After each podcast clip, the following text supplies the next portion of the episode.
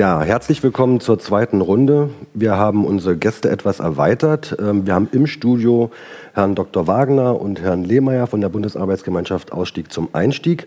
Und wir haben jetzt ähm, in der Schalte Herrn Michael Schrodi, Mitglied des Bundestags ähm, für die SPD. Und wir haben Christina Förch von Fighters for Peace aus Beirut sowie Felix Bennikenstein aus Bayern zugeschaltet. Und ich würde eigentlich die Runde gern nochmal öffnen mit Herrn Schrodi. Ähm, und vielleicht die erste Frage an Herrn Schrodi. Ähm, Sie sind Lehrer und mit dem Thema Rechtsextremismus ja auch immer wieder assoziiert und ähm, haben da auch eine ganz spezielle Geschichte zu oder mit Felix Bennikenstein ähm, und die vielleicht nur noch mal einleitend ähm, als Anekdote. Ähm, das wäre sehr schön. Hallo Herr Schrodi. Hallo, schönen guten Tag in die Runde. Ähm, ja, also ähm, erstmal äh, schön, dass ich daran teilnehmen kann und äh, ganz kurz anekdotisch erstes Mal, ich bin über ja die Arbeit gegen Rechtsextremismus, gegen Faschismus mitpolitisiert worden, aus dem Gewerkschaftselternhaus äh, gekommen, aber auch dieses Thema Rostock-Lichtenhagen, die Ausschreitungen damals, das hat mich unglaublich um, umgetrieben damals und äh, das war so ein Punkt, warum ich ähm, ähm, auch in die Politik gegangen bin und zur SPD gegangen bin. Und ja, ähm, Felix Bennigenstein, wir sind uns wohl mal über den Weg gelaufen, da aber äh, getrennt durch äh, die Polizei. Also auf der einen Seite Felix auf der Neonazi-Demo und ich auch bei den Gegendemonstranten, auch im Landkreis Fürstenfeldbruck, in dem ich wohne. Wir wohnen also beide im, ähm, wie hat man früher gesagt, Speckgürtel von München. Ähm, er aus, äh, glaube ich, Dorfen, glaube ich, kommt, ich im Landkreis Fürstenfeldbruck. Ähm, und ähm, da haben wir uns quasi, also nicht bewusst wahrgenommen, aber wir standen, wir, wir, wir waren uns räumlich äh, nahe, aber auf äh, verschiedenen Seiten. Äh, und äh, wir haben uns dann wieder gesehen, ähm, als ich äh, in einer Schule in Fürstenfeldbruck als äh, Sozialkunde und Geschichtslehrer tätig war und wir da jedes Jahr ähm, zu uns in die zehnten Klassen ähm, Leute geholt haben, die uns zum Thema Rechtsextremismus und die Gefahren von Rechtsextremismus was erzählen konnten. Ich habe da den Kontakt zu Felix Bennigenstein hergestellt und er war bei mir, weiß ich nicht, drei, vier, fünf Mal äh, war er bei uns und hat eben da Aufklärungsarbeit äh, bei uns am Biscardi-Gymnasium in Fürstenfeldbruck geleistet. Ja, ähm, sehr spannend finde ich ja, dass man halt wirklich dann eher aus unterschiedlichen Perspektiven und dann in unterschiedlichen Kontext sich dann wiederum ähm, trifft, dann im Kontext ähm, politische Bildungsarbeit. Ähm, und als Lehrer, welchen Blick haben Sie dann da jetzt auf die Perspektive, die, Sie die jetzt miterlebt haben dort und äh, wie die Schüler reagiert haben und wo vielleicht aus Ihrer Perspektive da ein Mehrwert oder auch vielleicht Probleme und Grenzen sind? Ja, wichtig sind zwei Dinge. Erstens mal, Schülerinnen und Schüler sind sich gar nicht bewusst, an welcher Stelle überall mit antisemitischen, rechten Codes gearbeitet wird und wie sie da ähm, gerade in den sozialen Medien heutzutage ist natürlich das Problem noch größer geworden, wie sehr sie da unbewusst auch auf einmal Verschwörungstheorien, antisemitische Stereotype übernehmen und da bewusst zu machen, äh, passt mal auf, so arbeiten auch Rechtsradikale. Das sind deren Gedanken, so wollen sie auch an junge Menschen rankommen. Dafür war Felix Bennikenstein halt wirklich ja ein sehr sehr äh, guter Referent, weil er ja selbst aus der Szene kommt und weiß, wie die Leute da denken, wie sie auch an junge Menschen rankommen wollen. Und äh, die Schülerinnen und Schüler wurden da die Augen geöffnet und sie sehen halt an einer Person, die vor ihnen steht, ähm, wie leicht man da auch in festgefügte dann rechtsradikale antisemitische Denkmuster man dann reinkommt und dann auch in die rechtsradikale Szene eben ja dann sogar an führender Stelle in Bayern. Also der, der Liedermacher Felix Bennigenstein war ja jemand, der recht bekannt war dann, wie schnell er noch gehen kann. Also das war ist einfach ein authentischer äh, Bericht einer Person, die das selbst erlebt hat und eben vor diesen Gefahren ähm, sehr eindringlich warnen kann. Ähm, jetzt vielleicht auch noch mal gleich in die Runde und daran anschließend ähm, würde ich noch mal eine Frage aus dem ähm, Chat nehmen. Ähm, Wären da auch Alternativen denkbar? Ich, ähm, also könnten das auch andere Mitarbeiter machen oder ähm, ja, Initiativen allgemein? Ich würde jetzt mal die Frage einfach so in die Runde werfen, also an Herrn Wagner, an Herrn Lehmeier und auch an Sie, Herr Schrodi. Ähm, vielleicht eine kurze Impression, könnten das andere machen oder wo ist der besondere Wert davon, wenn es dann über entsprechend begleitet Aussteiger stattfindet?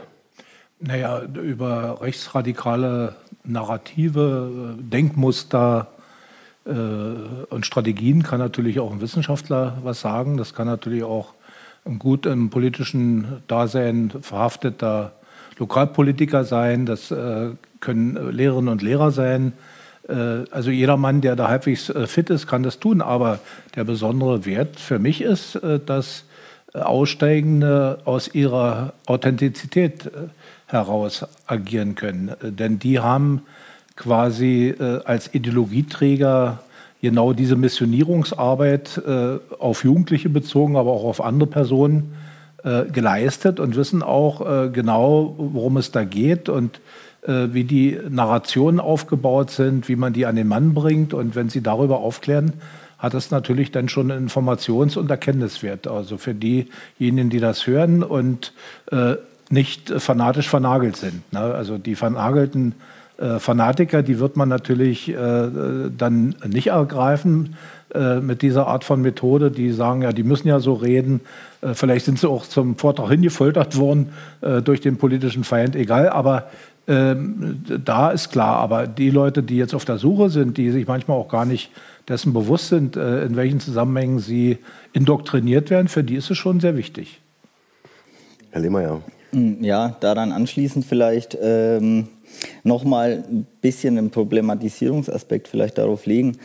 Ähm, die Frage ist, wie geschult dann die einzelnen AussteigerInnen, das ist ja auch kein monolithischer Block, sind. Ähm, also an vielen Stellen denke ich, dass äh, pädagogisch geschultes Personal äh, im Einzelfall authentischer sein kann als äh, ein Aussteiger, der unter, also wenn man sich den äh, Aspekt Authentizität herausgreift, ähm, wie authentisch ist jemand, der äh, in der Neonazi-Szene in Ostsachsen unterwegs war für äh, einen Hamburger Jugendlichen, der sich irgendwie äh, der neurechten Szene ähm, annähern will. Also ich denke, dass da häufig ähm, ein näherer und wichtiger Ansatzpunkt wäre, über ähm, pädagogische Interventionen von Fachkräften an die SchülerInnen ranzukommen. Dann gehen wir es nochmal weiter an Herrn Schrodi ähm, aus der Praxis, aus der Perspektive Lehrer. Ähm, zum einen die, der Blick darauf und vielleicht nochmal, wie haben denn die Schüler oder Schülerinnen darauf reagiert?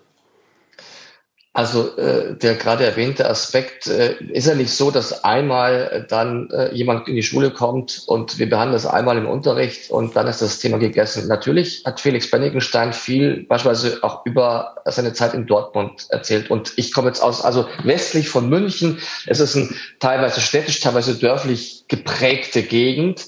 Ähm, die haben jetzt mit dem Skinhead oder dem, dem, dem Rechtsradikalen so wie Felix Bennigenstein ähm, äh, es auch war und die Szene in Dortmund nun wenig am Hut. Da spielt der Stammtisch, ähm, sag ich mal, Rechtsradikalismus, die Stammtischparolen, auch der CSU übrigens, ähm, eine größere Rolle ähm, als vielleicht der Rechtsradikale. Aber es geht um Folgendes. Wir müssen es natürlich dann als pädagogische Kräfte, als Lehrer einbetten. Natürlich müssen wir auch, und da äh, stimme ich schon zu, man muss immer wieder auch seine Erzählung einbetten in die äh, also aktualisieren in die aktuellen ähm, Erzählungen, die es zum Beispiel innerhalb der Pandemie gab. Ja, das Ermächtigungsgesetz, Infektionsschutzgesetz ist ein Ermächtigungsgesetz. womit arbeiten die? Also diese Judensterne ähm, ungeimpft.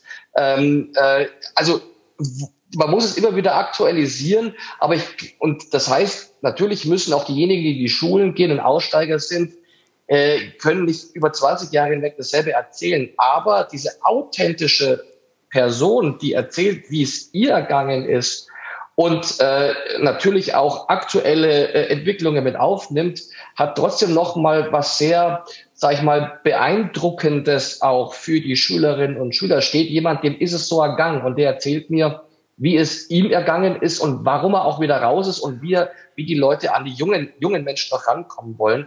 Also das eine zu tun und das andere zu lassen, glaube ich, ist das Richtige.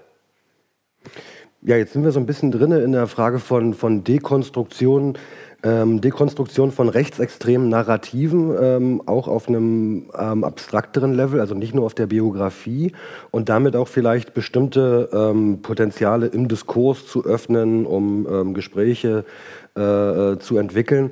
Ähm, an der Stelle würde ich gerne mal ähm, Christina Förch mit einbeziehen. Christina, Christina Förch arbeitet für Fighters for Peace in Libanon und ähm, ein Teil ihrer Arbeit besteht auch daran ähm, oder darin, mit ehemaligen demobilisierten Kämpfern in der Öffentlichkeit, in Schulen oder anderen Kontexten ähm, zu sprechen und würde vielleicht da mal den Blick ähm, nach Beirut äh, lenken und mal gucken, wie da die Erfahrungen sind. Hallo, Christina.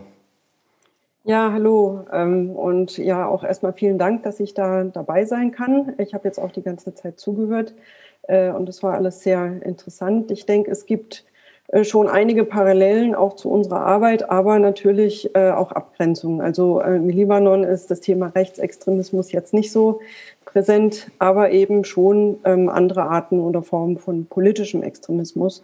Und von daher, ja, ist es schon auch irgendwie vergleichbar.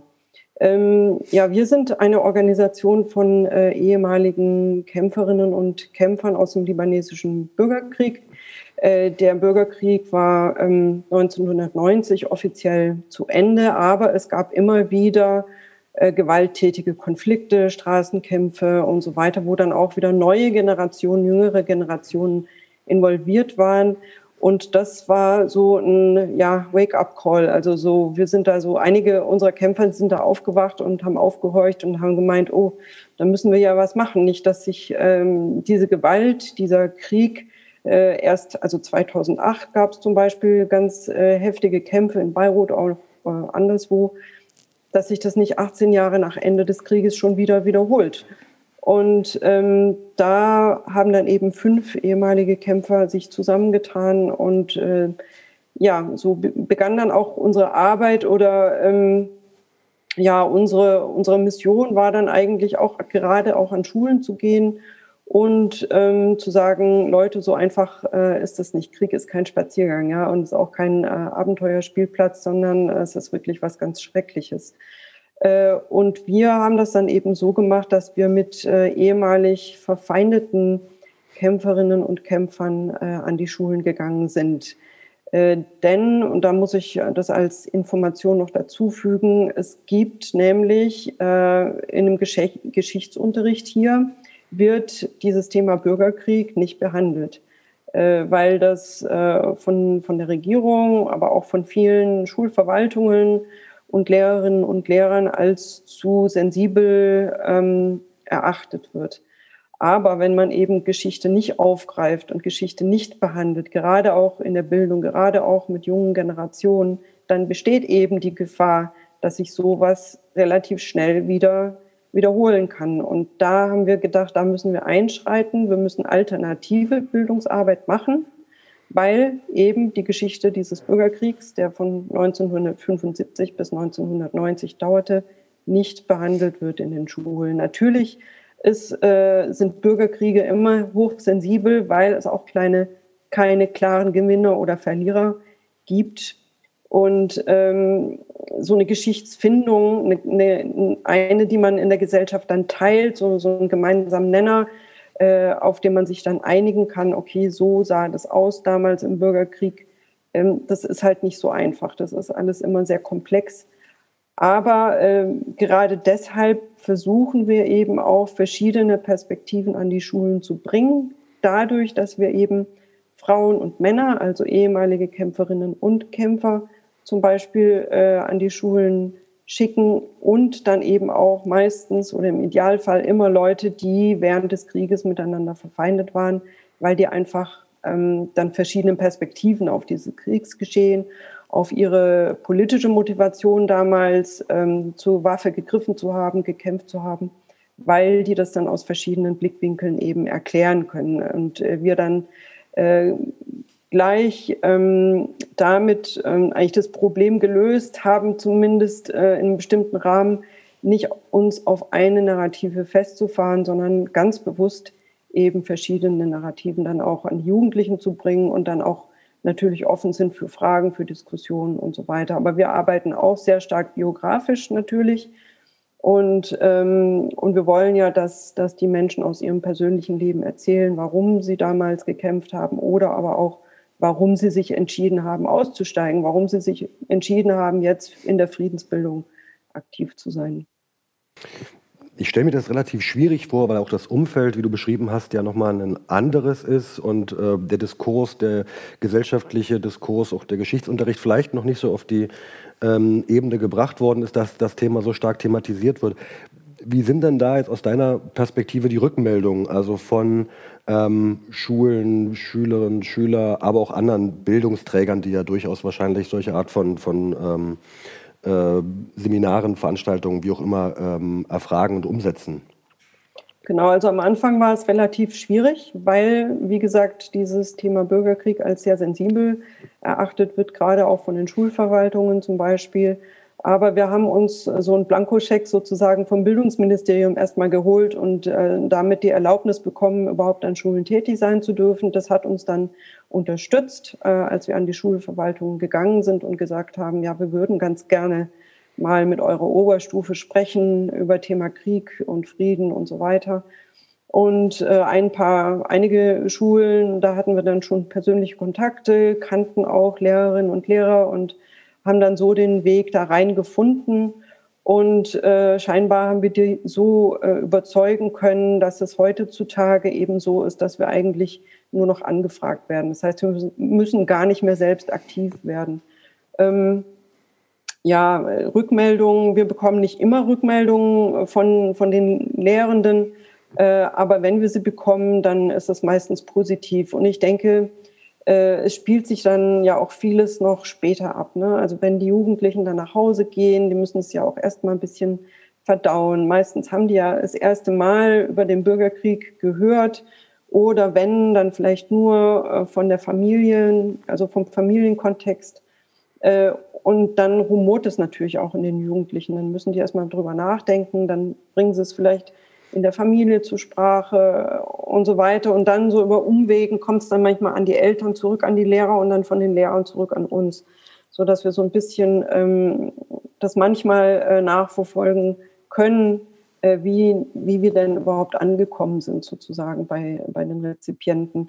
Ähm, aber ich denke dadurch, äh, allein dadurch, dass wir regelmäßig angefragt werden und viel angefragt werden und auch vom ganzen äh, Libanon, also aus ganz verschiedenen Regionen und Ecken weg angefragt werden, äh, in den Schulen zu reden, denke ich, das ist schon mal ein positives Zeichen und das würde ja nicht funktionieren, wenn, wenn das irgendwie schlecht laufen würde oder wenn das irgendwie kontraproduktiv wäre denke ich, das ist schon mal ein guter Anhaltspunkt. Und natürlich sind wir nicht nur im Bildungsbereich aktiv, sondern auch allgemein in der Öffentlichkeit, ähm, weil äh, das schon auch am Anfang ein Tabu war für ehemalige Kämpferinnen und Kämpfer, sich zu outen sozusagen. Und natürlich kommt das manchmal auch von den Schülerinnen und Schülern so zurück. Ja, ihr habt ja unser Land zerstört. Äh, was steht ihr jetzt da und erzählt uns von Frieden und Gewaltlosigkeit? Ähm, aber da über solche äh, Fragen, die dann manchmal bewusst auch provokant sind, denke ich, von, von Jugendlichen, die halt auch in der Pubertät sind, äh, kommt man ja dann auch gut in die Diskussion und ins Gespräch.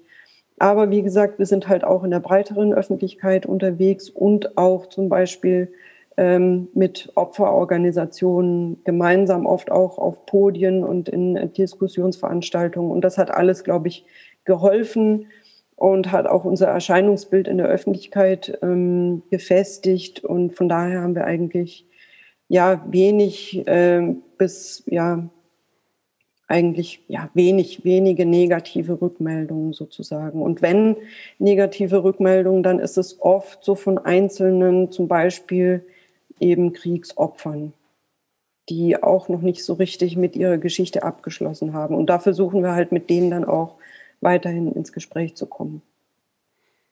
Ähm, vielen Dank. Ähm, auch noch mit der Hinweis auf die Perspektive von Opfern ähm, in dem Zusammenhang ähm, mit einzudenken ähm, bei so einer Art von Veranstaltung, aber auch generell letztlich ist ja eine, eine, eine, Arbeit in dem, oder ein Feld, in dem wir uns bewegen, wo es um die Prävention von Opfern geht und äh, das muss man dann auch im Konkreten natürlich bedenken. Ich habe noch eine Frage an den Felix hier aus dem Chat, die würde ich gleich noch mit einbeziehen.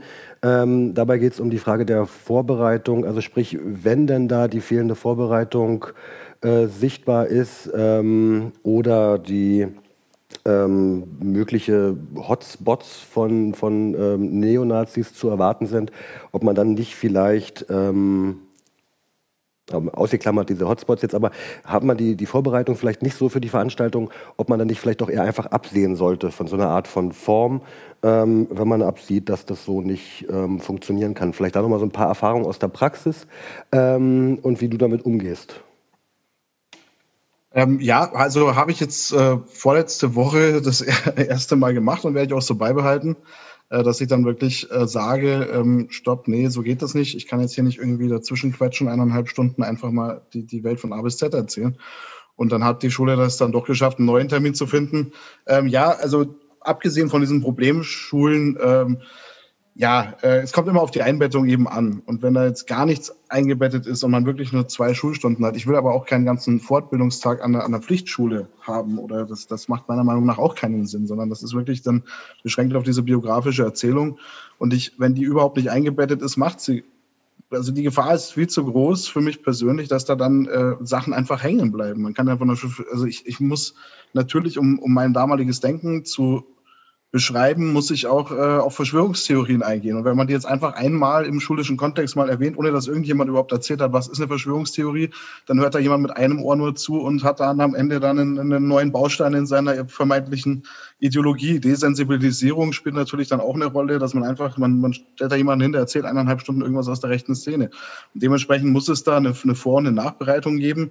Ähm, weniger bin ich aber der Meinung, dass da noch mehr externe Personen unbedingt eingebunden werden müssen, weil ich hatte auch schon äh, Schulveranstaltungen, die von Partnern, äh, vermeintlichen potenziellen Partnern dann gesprengt wurden, äh, wo es dann tatsächlich darum ging, dass einfach äh, gewisse Organisationen sich unbedingt noch vor Ort vorstellen wollten äh, oder Organisationen sich melden und sagen, hier, das ist unsere Region, da, da machen wir die Arbeit und da wollen wir auch mit rein. Und dann einen neuen Tesla gerade in Problemregionen interessiert es sich unbedingt äh, die Vielfalt der demokratischen An Angebote gegen Rechtsradikalismus, sondern das, da, da, sollte das dann auch beim, bei dem Kernthema bleiben. Also nochmal kurz auf die Ausgangsfrage zurück.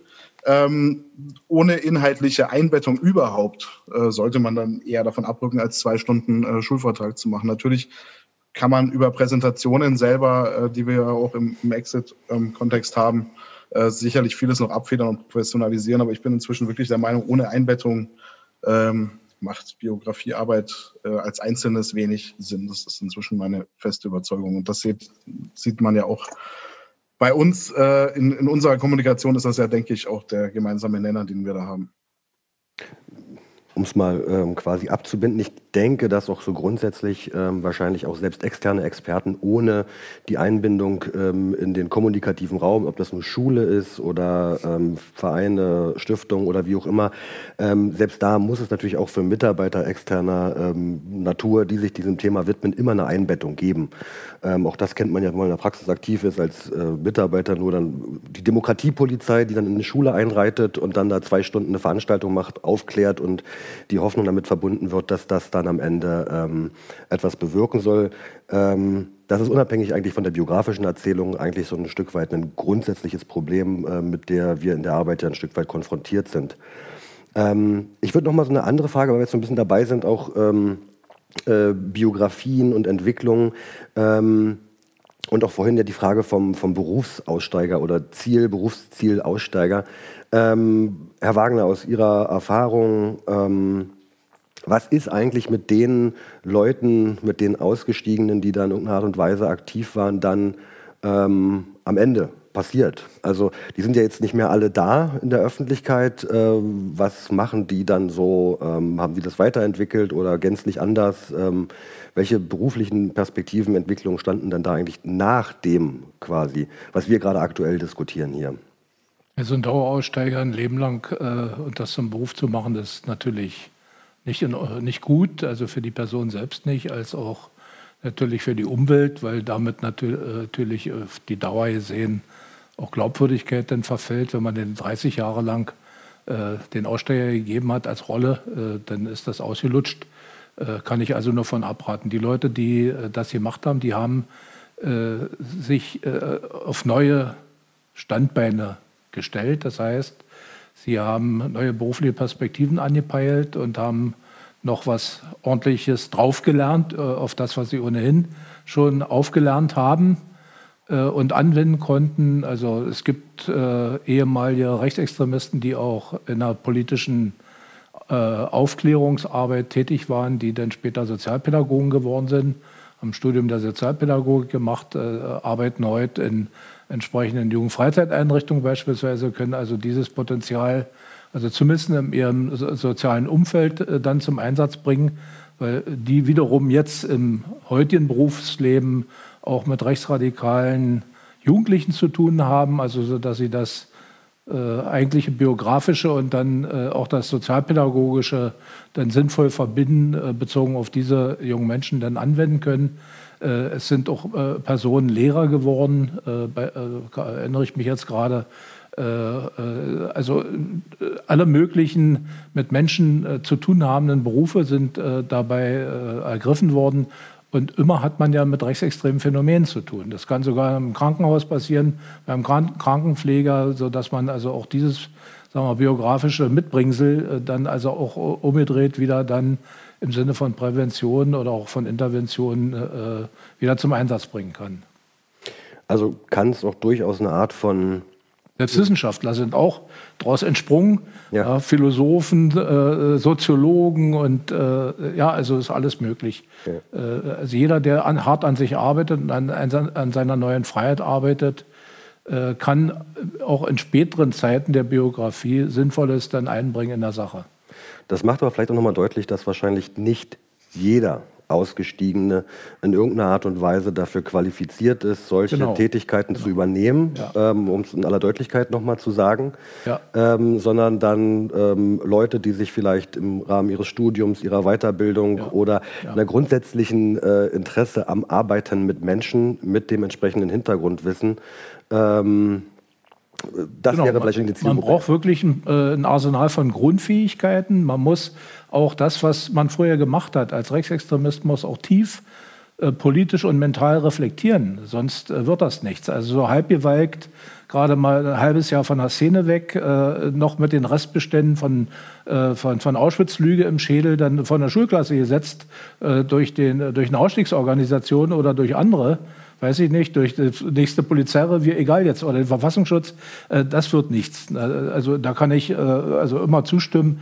Also wenn ich jetzt, ich sage mal, einen bildungsfernen Neonazi habe, der noch nicht durch ist mit dem Ding, äh, und ausgestiegen ist jetzt also im Sinne von sogenannten Disengagement, den dann von der 13. Äh, Klasse im Hamburger Gymnasium zu setzen, äh, wo die Hälfte davon Martin Sellner-Fans sind, das wird nichts. Also da kann ich also wirklich in die Hand geben, dass das also ein Flop ist und dann eher Schaden als Nutzen bringt. Also man muss schon äh, im Vorfeld, wenn man jetzt auch vermittelt, beispielsweise als Ausstiegsorganisation, äh, genau hineinfragen, was für ein Typ äh, von Person, Mann, Frau, alt, jung, Szene hier, Szene dort, äh, eher sozusagen aus dem Skinhead-Milieu oder aus anderen Milieus, eher intellektuell orientierte neue Rechte, Ideologiebildner. also das müssen Menschen sein, die, die das dann drauf haben.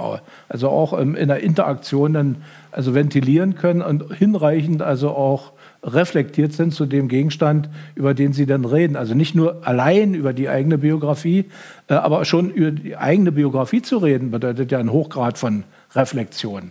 Äh, also da, da, muss man schon, also auch im Management von äh, Veranstaltungen, von politischer Aufklärung, aber auch von unmittelbar schulischen Bildungsveranstaltungen, äh, muss man da schon aufpassen. Also auch als Mitvorbereiter, nicht nur die Aussteigenden selbst.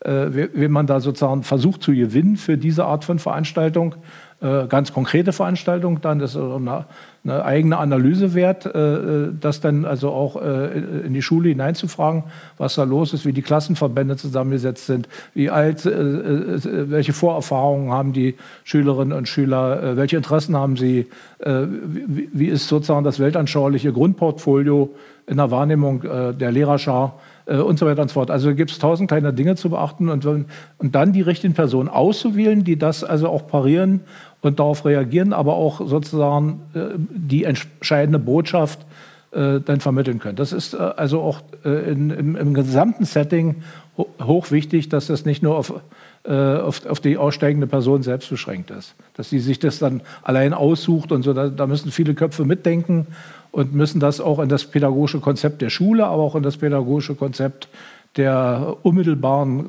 äh, Gestalter in den Klassen, Schulsozialarbeiterinnen oder der, der Politiklehrer, egal wer das dann äh, verantwortet, die müssen natürlich wissen, was sie tun. Also, äh, und äh, die äh, äh, ausgestiegene Person dazu ist dann sozusagen Teil des übergreifenden Konzepts, was die aussteigende Person nicht zu verantworten hat, sondern das konkrete Personal vor Ort.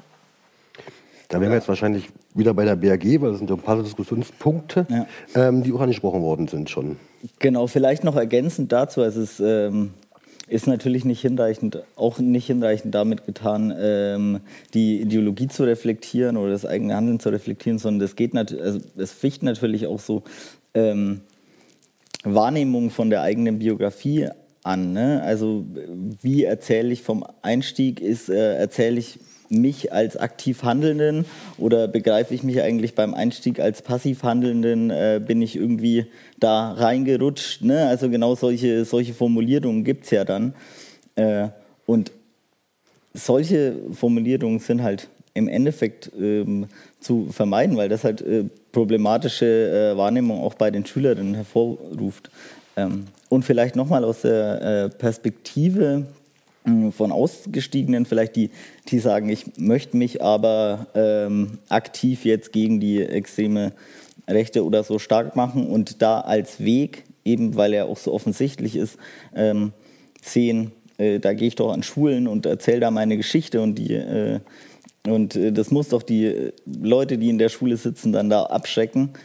Äh, dass das vielleicht nicht der einzige Weg ist, äh, den man nehmen kann, um etwas gegen die extreme Rechte zu tun, sondern es gibt ja verschiedenste Möglichkeiten, sich da zu engagieren. Also man kann ja auch im Hintergrund der Wissenschaft Perspektiven liefern. Es gibt ja, äh, will nicht sagen unzählige, aber zahlreiche Institutionen und Institute, die sich da mit der Rechtsextremismusforschung auseinandersetzen. Also hier Informationen zu liefern.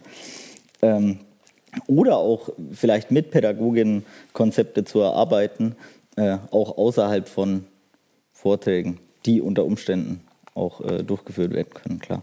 Genau, nochmal das Stichwort. Ähm, wir sprechen ja auch von, von ähm, ähm, Ausgestiegenen in der politischen Aufklärung. Ja. Und da sind natürlich weitere Felder mit gemeint. Dabei geht es dann um Wissenschaft, dabei geht es dann teilweise auch um Hintergrundgespräche, ähm, auch mit ähm, ja, Sicherheitsbehörden, Fernsehen, das unterschiedlichste Formate. Bücher schreiben.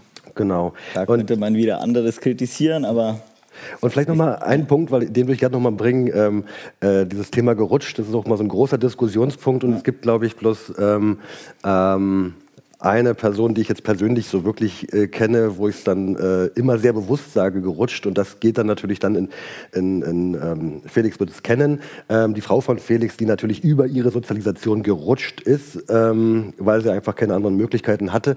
Aber der Punkt ist natürlich richtig, dass es insbesondere für ähm, Personen, die sich aktiv der Szene zuwenden, ähm, weniger der, der, der, das Opfernarrativ ist, sondern auch der aktive Zugang. Ähm, wobei natürlich auch, sagen wir mal, so eine Push-Faktoren im Sinne von welche Voraussetzungen und so weiter, die sollen natürlich Bestandteil sein, aber auch einer kritischen Reflexion ähm, und nicht einfach nur als entschuldigende Rahmenbedingung ähm, äh, dargestellt werden. In Anbetracht der Zeit, wir haben noch wenig, aber wir haben noch eine Frage. Ähm, ähm wie werden öffentliche Abendveranstaltungen betrachtet ohne Einbettung, Vor- und Nachbereitung? Ähm, vielleicht sprengt die Frage schon den Rahmen, hat er noch entschuldigend in Klammern gesetzt. Ähm, Vielleicht ganz kurz, und ich würde gerne noch mal mit ähm, Herrn Schrodi abschließen. Vielleicht noch mal eine kurze, ein kurzes Statement ähm, an Herrn Wagner. Ähm, Abendveranstaltung ohne entsprechende Vor- und Nachbereitung, Einbettung, ähm, Erwartungshaltung, ähm, ja, Erwartungsmanagement in dem Zusammenhang. Ich persönlich bin von dieser Art, also wenn das jetzt wirklich so, wie der Fragesteller jetzt äh, das Szenario aufbaut, da bin ich kein heißer Fan von äh, derartigen Veranstaltungen. Also es muss schon äh, ein Publikum sein, was äh, einen Bezug herstellt. Kann, könnte sich ja vorstellen, ein Plakat zu machen. Heute kommt Felix Bennickenstein, sage ich jetzt mal, äh, nach, äh, was weiß ich, nach Nürnberg. Äh, ein Saal ist da äh, und freie Kart, freier Kartenverkauf. Er setzt sich auf, aufs Podium allein mit dem Stuhl und erzählt seine Biografie. Das ist doch abenteuerlich. das würde ich, also würde ich auch nicht vermitteln, ehrlich gesagt. Also da muss schon irgendein Vorlauf sein, eine Anbindung sein. Äh, da muss äh, schon eine Ansprache an das erwartete Publikum sein, dann kann man das machen. Also äh, Felix hat ja gesprochen beispielsweise über äh, die Anbindung an Ausstellungen der Ebert Stiftung beispielsweise. Äh, äh, dann kann man sowas machen, aber dann muss auch eine Moderation wieder da sein. Also man muss das ganze Setting dann aufbereiten und dem sozusagen erwarteten Publikum äh, ihr Recht äh, gestalten, dann kann man sowas vielleicht machen, aber ansonsten wäre ich jetzt nicht derjenige. Ich selber war schon mit Aussteigenden zu Abendveranstaltungen, aber äh, da waren wir dann zwei. Ne? Also ich als äh, jemand, der vom Thema was weiß und äh, dann die Person, die das auch gemacht hat, äh, sozusagen mein Objekt der Intervention und der Analyse war. und dann konnte man in der Interaktion natürlich auch bezogen auf das Publikum was machen. Also da muss man immer gucken, was man da macht. Die Dramaturgie muss schon äh, bewusst äh, gewählt äh, und gestaltet sein, sonst macht das keinen Sinn. Da habe ich den Vorteil, dass ich oft als äh, falsch verstanden, als ehemaliger äh, Rechtsextremismus wahrscheinlich qua Aussehen eingestuft ja. werde. Da kann ich gleich beide Rollen verkörpern, den ja. Mitarbeiter und den ehemaligen. Ähm, aber um es jetzt ähm, abzuschließen, ich würde Herrn Schrodi gern noch mal fragen. Wir haben jetzt viel über Schule gesprochen und über Anforderungen, Probleme und auch über Möglichkeiten und vielleicht noch mal aus der Perspektive Schule. Ähm, was würden sich dann da vielleicht Lehrer noch mal konkreter auch wünschen äh, für die Einbettung, für die Rahmung, für das, was quasi mitgebracht wird, um eine Veranstaltung im, im Kontext Schule ähm, Jetzt sind Sie stellvertretend für die Lehrerschaft, aber aus Ihrer Perspektive vielleicht einfach, was äh, äh, sollte man da vielleicht einfach mitdenken, mitbringen oder vielleicht sogar vorbereiten noch?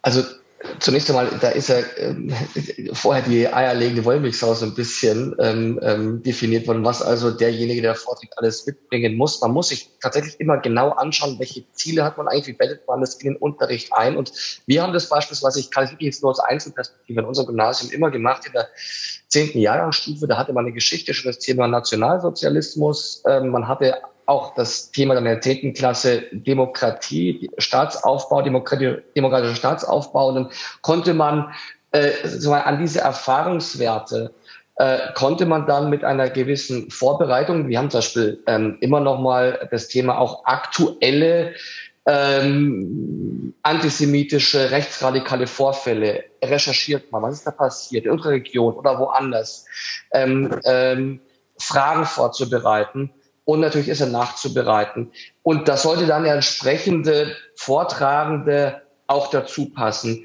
Äh, das kann auch, wie gesagt, es muss nicht jemand sein, der ausgestiegen ist. Wenn ich das aber weiß, das ist, glaube ich, andersrum. Wenn ich weiß, da kommt jemand, der ist ausgestiegen und ich muss dann dessen Biografie auch kennen, dann kann ich auch gezielt darauf vorbereiten oder mal zu fragen, beispielsweise, naja, das war jetzt vor 15 Jahren, was hat sich denn heute in der rechtsradikalen Szene verändert? Worauf muss man heute achten? Oder bei mir war das so toll, deswegen habe ich Felix mal genommen.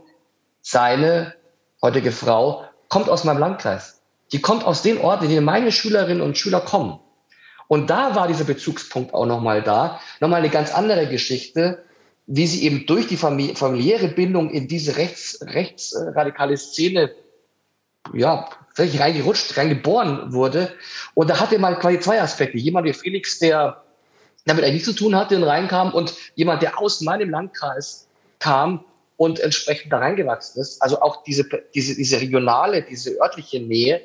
Also, aber man muss es sich wirklich genau anschauen. Man braucht ein Konzept da, da muss eine ganz explizite Vorbereitung oder Nachbereitung stehen und da muss der entsprechende dazu passen. Also der Ausgestiegene kann nicht alles liefern. Wenn ich andere Schwerpunkte habe, sagen die, die neue rechte Szene äh, soll er eher behandelt werden, weil es bei mir jetzt gerade eben, ähm, ja, Martin Sellner wurde genannt, also äh, die identitäre Bewegung gerade in der Region größer geworden ist. Ähm, da muss ich vielleicht jemand anders nehmen. Also es gehört beides dazu. Das pädagogische Personal muss auf denjenigen, der da kommt, auch vorbereitet, der muss dazu passen. Ja, vielen Dank nochmal für dieses ähm, abschließende, ähm, überblickende, ähm, äh, den abschließend überblickenden Beitrag jetzt dann nochmal, um auch einfach nochmal deutlich zu machen, dass da unterschiedliche Verantwortlichkeiten sind und dass natürlich auch nicht ähm, alle Funktionen und, und Hoffnungen und äh, Wünsche quasi in A, die Veranstaltung, B, in die betreffende Person als Referenten projiziert werden können, sondern natürlich, dass die Rahmenbedingungen ähm, auch dafür entsprechend hergestellt werden müssen. In Anbetracht der Zeit und um auch vielleicht die, ähm, äh, ähm, ja, die Kollegen von Fairmedia, die uns hier so schön ähm, begleiten in dem Studio und auch die Möglichkeiten für diesen Stream hier und das spätere Video zur Verfügung stellen, nicht weiter zu strapazieren und sie auch dann ähm, in den wohlverdienten Feierabend zu schicken, ähm, möchte ich mich jetzt hier in aller Freude ähm, in die Runde bedanken, also an Herrn Dr. Wagner, an Tobias Lehmeier, ähm, in die Schalte nach Beirut besonders spannend, ähm, an Christina Förch, an Felix Lobrecht und ähm, Herrn Schrodi, ähm, dass wir diese vielen Perspektiven habe ich Felix vergessen? Nee, du hast Lobrecht gesagt. Ach, Felix, ach so, nein. ähm, an Felix Bennickenstein, ähm, Herrn Schrodi, dass wir diese Perspektiven hier alle irgendwo ähm, mit einbringen konnten und das Thema halt wirklich auch nochmal spannend diskutieren durften. Ähm, von daher ähm, vielen Dank für die Anreise, für das Dabeisein, für das Diskutieren und vielen Dank für die Präsenz und ähm, besonders nochmal auch nach Beirut und nach Bayern zu Herrn Schrodi, ähm, dass Sie sich die Zeit genommen haben hier für uns. Vielen Dank. Dankeschön auch. Auch vielen Dank. Einen schönen Gruß zurück. Gut, dann werden wir uns dann dem Thema weiter widmen. Wer sich mit dem Thema noch ein Stück weit beschäftigen will, der Podcast ähm, Haut Stein ist dafür ähm, sehr gut, beziehungsweise auf unserer Homepage ähm, www.journal-exit Deutschland findet man viele Artikel, ähm, die sich mit dem Thema beschäftigen. Und ähm, für Fragen haben wir natürlich die E-Mail und ähm, wir werden auch in den Show Notes des Videos ein paar Verlinkungen machen zur BAG, ähm, zu unserer Seite und da kann man sich entsprechende Informationen zusammensammeln. Vielen Dank.